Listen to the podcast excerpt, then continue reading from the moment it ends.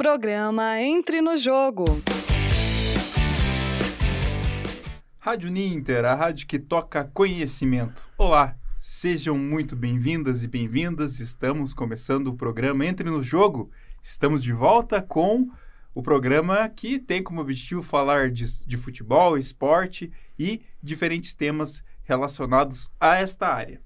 E eu sou Ivan Tozin e estamos começando então é, o programa Entre no Jogo. Lembrando que essa produção é o conteúdo da Central de Notícias Uninter. E hoje temos aqui dois parceiros, a estreia aqui. Primeiro vou convidar aqui o Gabriel Esmanioto, nosso repórter, jornalista em formação.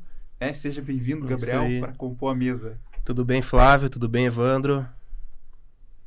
Também duas boas-vindas para o Flávio, Flávio Ducati também, já é nosso parceiro de programa aqui também. Tudo bem, Evandro? Dando boas-vindas aí também para o Gabriel, chegando para completar o time aí, para a gente tocar em frente um programa que tem sido aí sucesso na Rádio Ninter.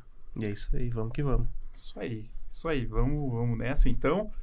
Vamos falar de futebol hoje, vamos falar da retrospectiva da Copa do Brasil 2023. E aí, você que assistiu esse ano a Copa do Brasil, que o que você achou aí do, do outro lado, né? Do outro lado da telinha. É, conta pra gente aí nos comentários, né? São Paulo mereceu mesmo ser campeão? Você acha que outro time deveria ganhar a Copa do Brasil neste ano? Deixa aí o seu comentário, participe conosco no programa de hoje. E aí, então, deixo então as boas-vindas aqui é, para o Flávio e para o Gabriel. É, então, a Copa do Brasil, Flávio, é um dos torneios mais importantes aí. Isso aí é um dos torneios mais, né, mais importantes da, do Brasil, né? Que tem um calendário recheado, né? Então, e a Copa do Brasil é um dos torneios aí mais importantes do, do calendário brasileiro. É isso mesmo, Gabriel? É. Concorda? Concordo, é isso aí. é, então, é, além disso, a gente é, ver como a competição é, de 2023 ela teve equilíbrio, né? Embora a gente tivesse alguns palpites, né? Algum, algumas equipes que tinham aí como favoritas a Copa do Brasil. E as equipes também sempre estão envolvidas em outras competições, como principalmente a Libertadores, né? Que é colocada em primeiro plano entre as, entre, entre as equipes aqui, principalmente do Brasil, né? Acho que ela é colocada em primeiro plano, além é, do Campeonato Brasileiro, às vezes sendo deixado em segundo ou terceiro plano, muitas vezes, no Campeonato Brasileiro, é, devido a essa preocupação, é, tanto na Copa do Brasil e na Libertadores. Mas a 35ª edição do torneio, que foi realizada pela CBF, a Confederação Brasileira de Futebol, ela começou em 1989 e ela foi disputada esse ano entre os dias 21 de fevereiro e 24 de setembro e o São Paulo consagrou-se campeão da competição. Detalhe, primeiro título da competição na história do clube, Flávio. Conta pra gente aí. Isso mesmo, o primeiro título do São Paulo, né? Ele que disputou duas finais, né? Acabou perdendo a final de 2000 lá pro Cruzeiro. Essa segunda final que está disputando e levou o título, né? É, o título que veio aí após uma, a vitória sobre o Flamengo por 1 a 0 lá no estádio do Maracanã e a vantagem de obter o um empate no Morumbi, né? Acabou, o Flamengo saiu na frente, São Paulo conseguiu ali um empate e é o primeiro time também a garantir a vaga na Libertadores, né? E também a, a Supercopa do Brasil de 2024. Até a gente abordando sobre, sobre a preferência dos times, né? Libertadores, Copa do Brasil, que acaba ficando o, o Brasileirão em segundo plano, né? É, tem a Sul-Americana também, né? Mas a Sul-Americana os times acabam não valorizando muito, porque a premiação é um pouco mais baixa, né? A, a Copa do Brasil tem uma premiação bem superior, então esses dois torneios aí, os times brasileiros acabam priorizando mais, a Libertadores e a Copa do Brasil. E Gabriel, fala aí do, além dessa, dessa análise do Flávio, fala pra gente aí no, dos aspectos financeiros aí pro São Paulo. É, com o título da Copa do Brasil, o São Paulo saiu com, com o bolso cheio, né, forrado de dinheiro. Só com o título já recebeu um prêmio de 70 milhões. E ao longo da, da competição, arrecadou mais cerca de, de 30 milhões ali, acumulando um total de 100 milhões nesse, nesse torneio. É legal que eu vi uma matéria alguns dias atrás também falando sobre essa essa questão quanto esse valor impacta na, no, no, no, São Paulo até na questão de pagamento de direitos de imagem, né, que foi quitado, né, por conta desse e além da divisão ali entre o bicho dos jogadores, né, que que foi feito Não, o? São Paulo, o São Paulo ele tem uma dívida ali um pouco um pouco alta, né? E tem algo- também estava com algum atraso ali em questão de salário, direito de imagens com alguns jogadores, né? É, e aí parte dessa premiação ela vai ser usada, né, para quitar essas dívidas e a outra parte talvez seja investida aí para contratar talvez alguns reforços, né, para a temporada de 2024, já que São Paulo vai disputar aí a Libertadores, tem a Supercopa do Brasil também que vai ser disputada contra o campeão brasileiro. Então, provavelmente parte dessa dessa arrecadação do São Paulo também vai ser investida aí para chegada de novos jogadores, né? Até mesmo pela permanência do... Tentativa de permanência do Lucas que eu Exato. nessa matéria. Exatamente, tem mais esse embrólio ainda para resolver. E para a gente falar de um histórico então, da Copa do Brasil, são 92 clubes participantes nesse ano. Lembrando que a primeira edição lá atrás, né, anteriormente, era com 32 equipes só. Né, anteriormente era disputado, então foi aumentando a quantidade de clubes. E até uma frase aqui que marcou muito falando que a Copa do Brasil é uma competição democrática que tem as melhores premiações, foi o que vocês falaram aqui anteriormente. E aí a gente teve 122 jogos disputados, com 302 gols marcados, média de 2,49, aí, dois gols e meio, né, por partida. É, na terceira fase, se juntaram os participantes da Libertadores, campeões da Série A e B, Copa do Nordeste e Copa Verde. Para a gente trazer, então, os destaques, é, Lohan, do Nova Mutum, Pedro, do Flamengo, Aleph Manga, do Curitiba e Tiquinho Soares, do Botafogo, todos marcaram cinco gols. É, destaque para o Lohan, que fez cinco gols em dois jogos apenas é, equipe do, pela equipe do Nova Mutum. Se a gente for falar das maiores goleadas é, da competição neste ano aí, foi o Botafogo que ganhou de 7 a 1 do Brasiliense e o Flamengo ganhou de 8 a 2 do Maringá. Até o Flamengo foi derrotado no primeiro jogo, então levou um pouco de crise ali, né, por Flamengo nessa nessa derrota aí para cima do Maringá. É, aliás, essa vitória do Maringá do primeiro jogo, depois o Flamengo acabou goleando. A maior goleada da história, só pra gente comparar, da história da Copa do Brasil, foi em 91, quando o Atlético Mineiro ganhou de 11 a 0 do Caiçara. É, E aí, Flávio, o que, que a gente pode falar desta dos campeões? Então, o São Paulo agora se, se, se junta né, a uma lista extensa de campeões da Copa do Brasil. É, se junta, então, a- a- ali a Cruzeiro e Grêmio, né, que são os líderes do ranking. O Cruzeiro lidera aí essa lista com seis, seis taças, né? Aí tem o Grêmio na sequência com cinco, Palmeiras e Flamengo com quatro, Corinthians com três, Atlético Mineiro com dois. E aí na sequência vem Criciúma, Fluminense, Inter, Juventude, Paulista, Santo André, Santos, Sport, Vasco, Atlético Paranaense e o São Paulo, todos esses com uma conquista da Copa do Brasil. E olha só, então, o Cruzeiro como o maior campeão é, da Copa do Brasil e o Grêmio em segundo. E algumas curiosidades, né? é, de outros campeões. É, em 91, é, não só falando sobre é, os sobre especificamente só os campeões, o Criciúma foi considerada a primeira zebra campeã em 91.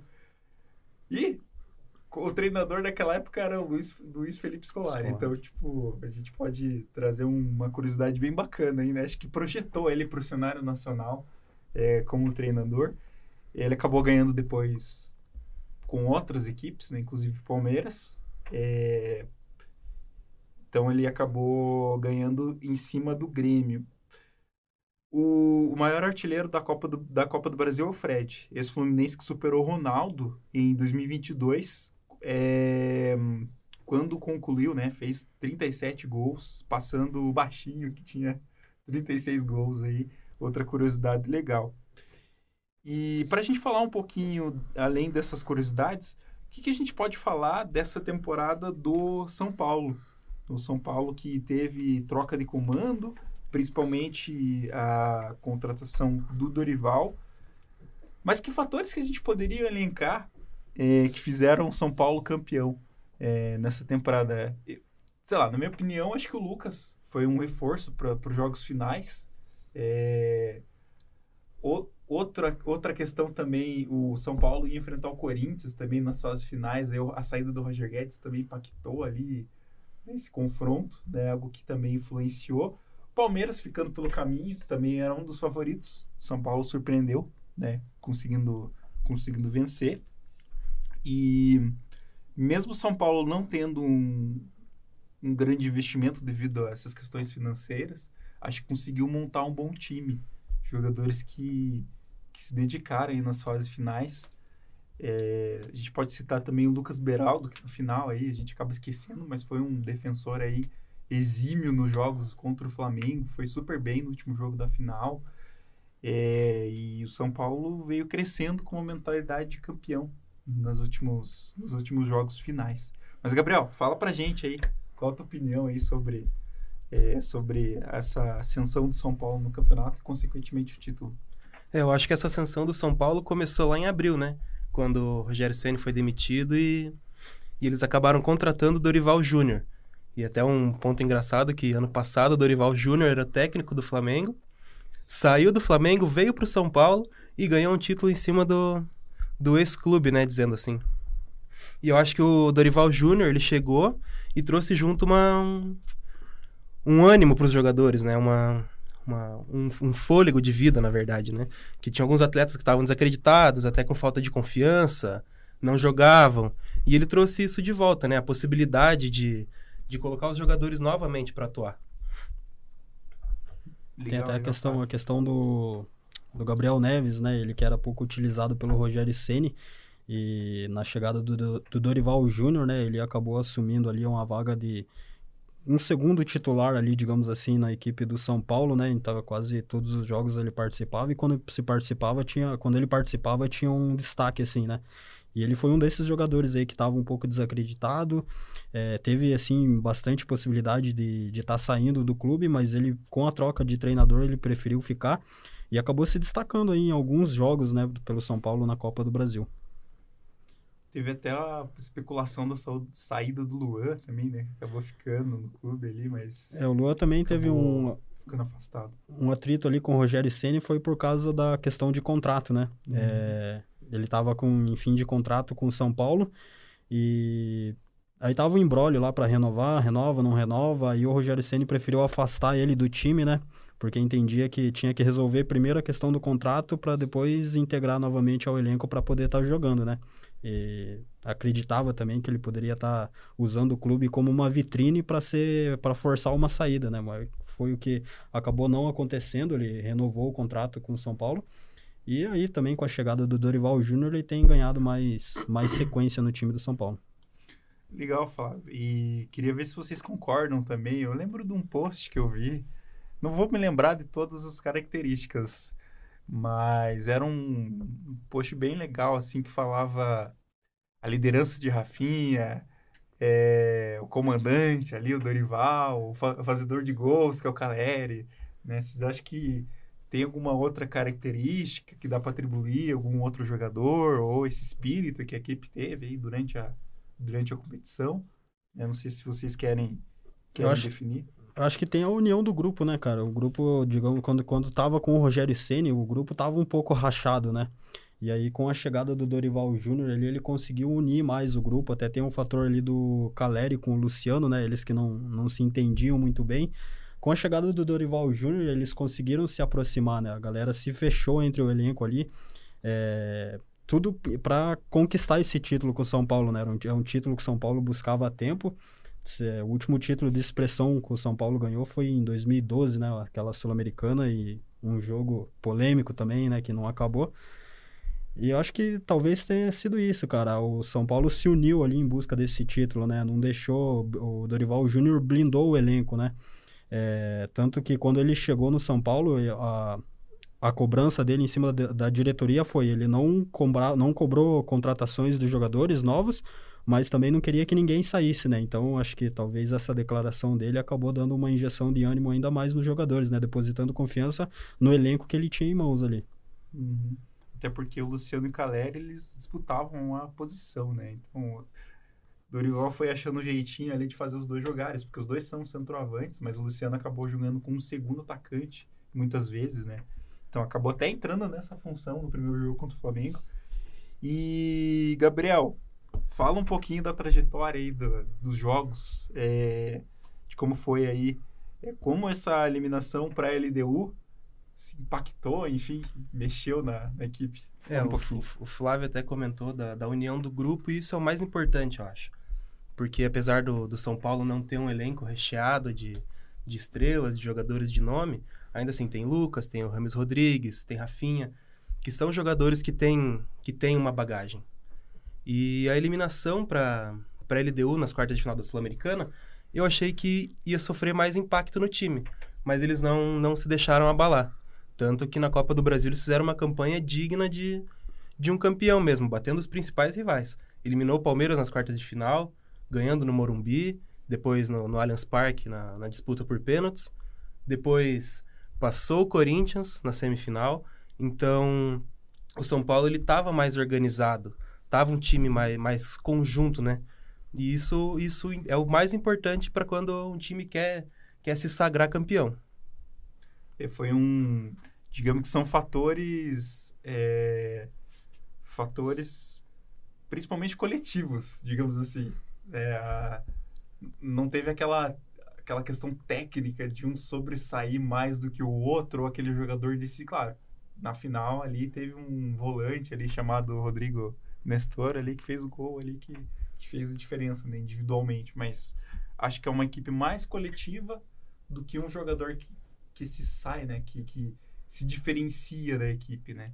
Por exemplo, é, no Flamengo aí a gente vê ó, o Arrascaeta, né? Quanto o Flamengo sentiu a falta do Arrascaeta nos últimos jogos, com a lesão dele, né? O quanto ele faz diferença na equipe, né? Então, até jogou no sacrifício na final, mas não conseguiu desempenhar né, o papel que ele costuma, costuma fazer na equipe, né? Um apagado na final. Até desses jogos aí, acho que o único jogo que um jogador sa- sobressaiu, assim, de todos foi o jogo contra o Corinthians, né? Que foi o Lucas ali que teve um grande destaque, né? Acho que foi talvez o melhor jogo dele desde que ele voltou com, pro, pro São Paulo, né? É, inclusive fez um, um dos gols, né, contra o Corinthians e talvez assim a melhor atuação de um jogador individual talvez tenha sido essa do Lucas contra o Corinthians. E o resto dos jogos assim não teve nenhum nenhum assim que um jogador se sobressaiu tanto tecnicamente dos outros, né? É, nesse jogo aí o Lucas é, pra- praticamente ele que decretou a classificação do São Paulo para a final, né? Uhum. Inclusive, é, tava vendo. Esquece também de falar, mas o goleiro Rafael foi escolhido aí pela Continental como goleiro da competição, né? Até tem até uma construção desse desse troféu, até uma questão sustentável, né? Que foi, vendo a propaganda bem, bem bacana. Mas aí a chegada do Lucas foi esse esse diferencial, como você como você citou, né, Flávio? Acho que até você cita aqui na sua fala que é, ele conquistou a Copa Sul-Americana em 2012, marcando um dos gols na final da competição. né? Então acho que é, acho que foi um diferencial, né? Deu um up aí na, na equipe, principalmente nas fases finais. É, ele que já estava em final de contrato lá com o Tottenham e sempre tinha essa essa cobiça da parte da diretoria, a torcida também cobrando sempre ele para voltar para o clube. Ele várias vezes deu declarações que pretendia voltar para o São Paulo, né? E, e aí essa, essa volta dele aí acaba coroando ele como um dos, dos grandes ídolos do São Paulo aí, talvez, né? É, como a gente falou em 2012, né, na conquista da Copa Sul-Americana, ele foi o destaque daquela final, né? Jogou muito o primeiro tempo, fez um dos gols lá que o São Paulo, acho que se não me engano estava 3 a 0, 3 a 1, alguma coisa assim. Ele foi um dos gols, né, dessa desse título do São Paulo. E aí ele volta para disputar agora a Copa do Brasil e final aí acaba sendo campeão novamente com o São Paulo. E além disso, Gabriel, queria que você falasse um pouquinho aí é, do Lucas. Ah, o Lucas, ele, desde que voltou pro, pro São Paulo, ele tem sido um, um jogador mu- muito importante pro time, né? A chegada dele foi junto com a do, do Rames Rodrigues, com alguns dias de diferença, né? A gente nota que o Rames Rodrigues ainda tá passando por um período de adaptação, que não conseguiu encontrar o seu lugar no time. Mas, pelo contrário, o Lucas chegou e já chegou com, com status de, de camisa 10 mesmo, né? Apesar dele não ser o camisa 10 do, do São Paulo, ele já chegou com esse, com, com esse status. E foi, foi muito importante até na, na semifinal contra o Corinthians, marcando aquele gol polêmico, polêmico gol contra o Corinthians, mas que trouxe, que trouxe a classificação para a final. E o James tá, ainda tá, como você falou, tá em fase de adaptação. É, a torcida espera bastante dele. É, contudo, ele já teve também alguns. é, teve dois pênaltis aí, né? De um, que o pênalti foi perdido lá na, na, na, na Sul-Americana e teve um pênalti perdido também contra o Fortaleza. Apesar dele ter feito gol, né? Depois, no mesmo jogo. Mas ainda, é, apesar dele ser um bom jogador tecnicamente, ainda eu acho que requer um pouco mais de velocidade e vigor físico para adaptar ao futebol brasileiro. Eu acho que ainda falta isso um pouco, né? Ele é um cara muito técnico, tem uma visão de jogo, mas ainda falta isso. Talvez seja a preparação física, né? Que ainda precisa, precisa evoluir mais, né? Nesse processo aí de, de adaptação para o clube. Foi titular em alguns jogos, mas não foi utilizado nas finais da Copa do Brasil. É que ele, na verdade, ele teve pouco tempo de adaptação, né? Ele chegou ali, treinou, acho que uma semana, já duas semanas ali no máximo, e já estava integrado ali para jogar os jogos de, de, de, Copa do Brasil, Brasileirão, enfim. Mas acho que talvez com, com adaptação aí ao futebol brasileiro, um pouco mais de tempo de treinamento, né? A forma física também um pouco melhor. Acho que ele tem tudo para se dar bem aí com a camisa do São Paulo. E aí, só para reforçar também a questão do São Paulo, né? Tem o presidente Júlio Casares, ele... Em partes, ele tem colocado ordem no São Paulo, né, cara? É... Nos, últimos, nos últimos anos aí, ele vem construindo, assim, equipes bem competitivas, né? É, o São Paulo vinha sofrendo bastante nos últimos anos, questões de jogos, quase rebaixamento, falta de taças, né? Conquista de títulos. E nos últimos anos, com, quando o Casares assumiu a presidência do São Paulo, juntou junto com o Murici ali também, eles têm conseguido colocar uma ordem na, na casa, né? É, apesar de não ter, assim, grandes estrelas no, no elenco, eles conseguiram aí levar o São Paulo em finais de competições, né? Perdeu a final da Sul-Americana ano passado, conquistou o Paulistão é, em cima do Palmeiras também, que fazia tempo que o São Paulo não conquistava, né? É, mas o São Paulo vem construindo uma equipe cascuda aí nos últimos anos, uma equipe que tá, tá pronta aí para brigar por mais, mais taças a partir do ano que vem. E antes da gente fechar o Flamengo, é, ir para o Flamengo, desculpe, fechar o assunto São Paulo, para a gente se encaminhando para o Flamengo e, e, e finalmente né, da, da, da, edição, acho que. Você acha que tem algum, alguma posição aí que São Paulo precisa se reforçar para o ano que vem para disputar a Libertadores? Você acha que tem alguma carência aí? Jogadores que. Ou jogadores que talvez estejam saindo aí, que se destacaram, que você acha que, que o clube pode vir a perder nesse final de temporada? Claro que agora o foco vai ser lutar contra até a equipe está numa posição abaixo, né? Na, mas com a vitória sobre o Curitiba já subiu um pouquinho na tabela, mas ainda tem que estar atento nessa questão é, contra o rebaixamento. Né? Ainda tem alguns jogos do brasileiro, mas queria que você falasse sobre isso. Então, tem a grande possibilidade da, da Europa vir em peso aí na categoria de, na, na, nos jogadores que subiram da categoria de base, né? Tem os jogadores que se destacaram aí, Rodrigo Nestor, é, o Beraldo, né? Um dos zagueiros aí que vai ser bastante cobiçado. Tem o Diego Costa também, que é outro jogador que vem recebendo sondagens. Tem o Wellington, lateral esquerdo. Eu acredito que talvez o São Paulo é, precise dar uma atenção maior, talvez na lateral direita, né? Tem o Rafinha, tem o Igor Vinícius, mas o Rafinha também já caminhando aí para aposentadoria, né? Já tem 38 para 39 anos. É, acho que não aguenta o ritmo o ritmo da temporada inteira o ano que vem. Aí tem o Igor Vinícius também, que acabou, acho que tendo uma lesão ali, rompeu o ligamento do joelho. A gente não sabe como ele volta, né? Talvez volte bem, mas também demore um pouco para para recuperar a forma física que ele vinha tendo, né? É um jogador também que tem um pouco de desconfiança por parte da torcida, né? Quando o Daniel Alves saiu, ele era o substituto imediato e por algumas vezes ele acabou não dando conta do recado. Aí tem o Patrick Lanza, né? Um, um garoto da base, mas também é outro jogador que ainda falta confiança, ainda falta ritmo de jogo, falta oportunidade também no elenco. Eu acho que talvez seja a parte principal aí que São Paulo precise de atenção. E é uma posição também que São Paulo vem sofrendo há anos, né? É, até chegou a contratar ali o Daniel Alves, ele vinha para ser como lateral direito, acabou tendo toda aquela polêmica, foi jogar no meio, daí, enfim. Aí na sequência veio o Rafinha, o Rafinha deu conta do recado, né? Tanto que jogou aí a maioria dos jogos como titular, mas eu acredito que talvez a lateral direita seja um, um dos pontos principais aí para o São Paulo se reforçar para a próxima temporada. Legal, Gabriel. Tem algo mais que você queira falar do São Paulo? Ah, eu. O, o Flávio até comentou do zagueiro Lucas Beraldo, né? Até pela mídia internacional ele está sendo tratado como uma das maiores joias do futebol brasileiro nos últimos, nos últimos anos, né? Porque a gente não via nenhum zagueiro de destaque assim, igual ele está se destacando tanto. Até acho que é uma posição, puxando mais para a seleção brasileira agora, acho que até uma posição de carência da, da nossa seleção são os laterais e a, e a zaga. E creio que daqui mais alguns anos, daqui alguns meses, posso até dizer assim, ele já vai estar tá, ocupando essa vaga de, de zagueiro titular na seleção brasileira também, porque ele é um dos, um dos maiores, uma das maiores joias assim que a gente vê mesmo jogando no, no nosso futebol brasileiro.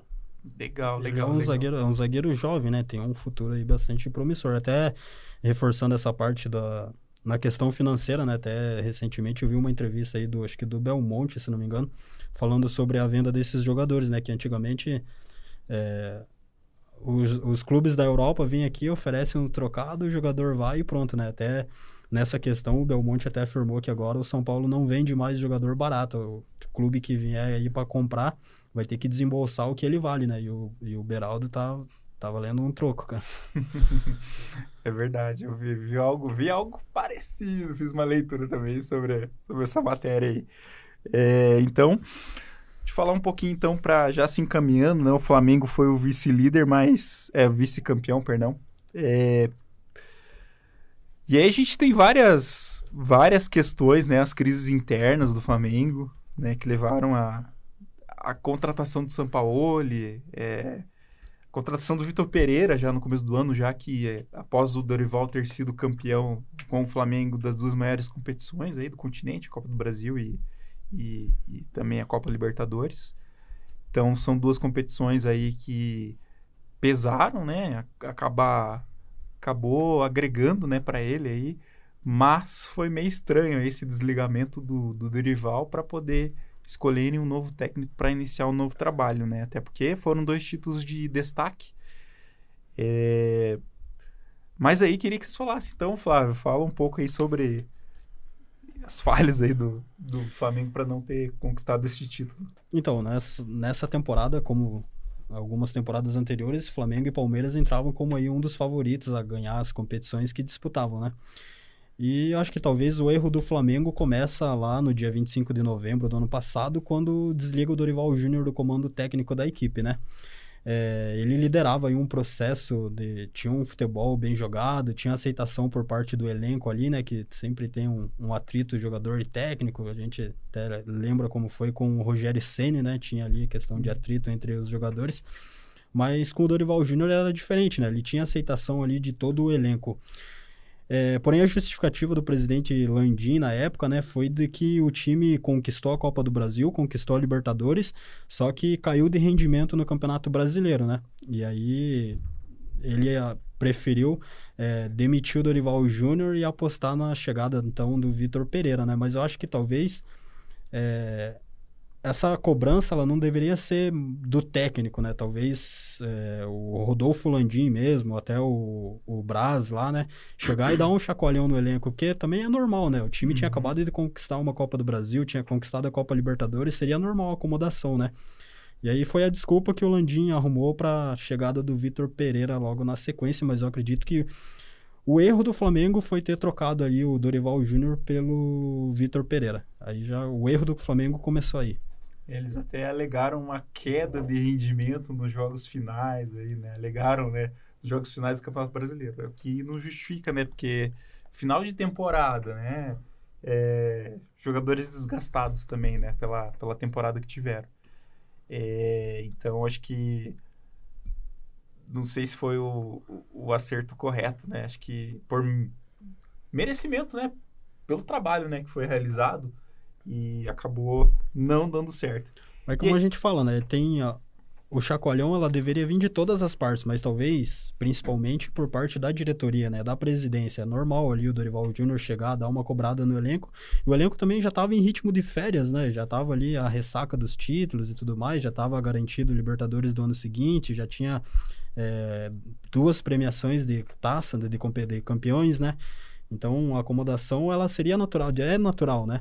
É, ritmo de férias também, final do, da competição e tudo mais. Talvez é, o Dorival Júnior teria que dar um chacoalhão na equipe, mas talvez o, o, próprio Rodolfo Landim também chegar a conversar com o elenco, né? Mas ele preferiu pela demissão, enfim, não, não dá para entender.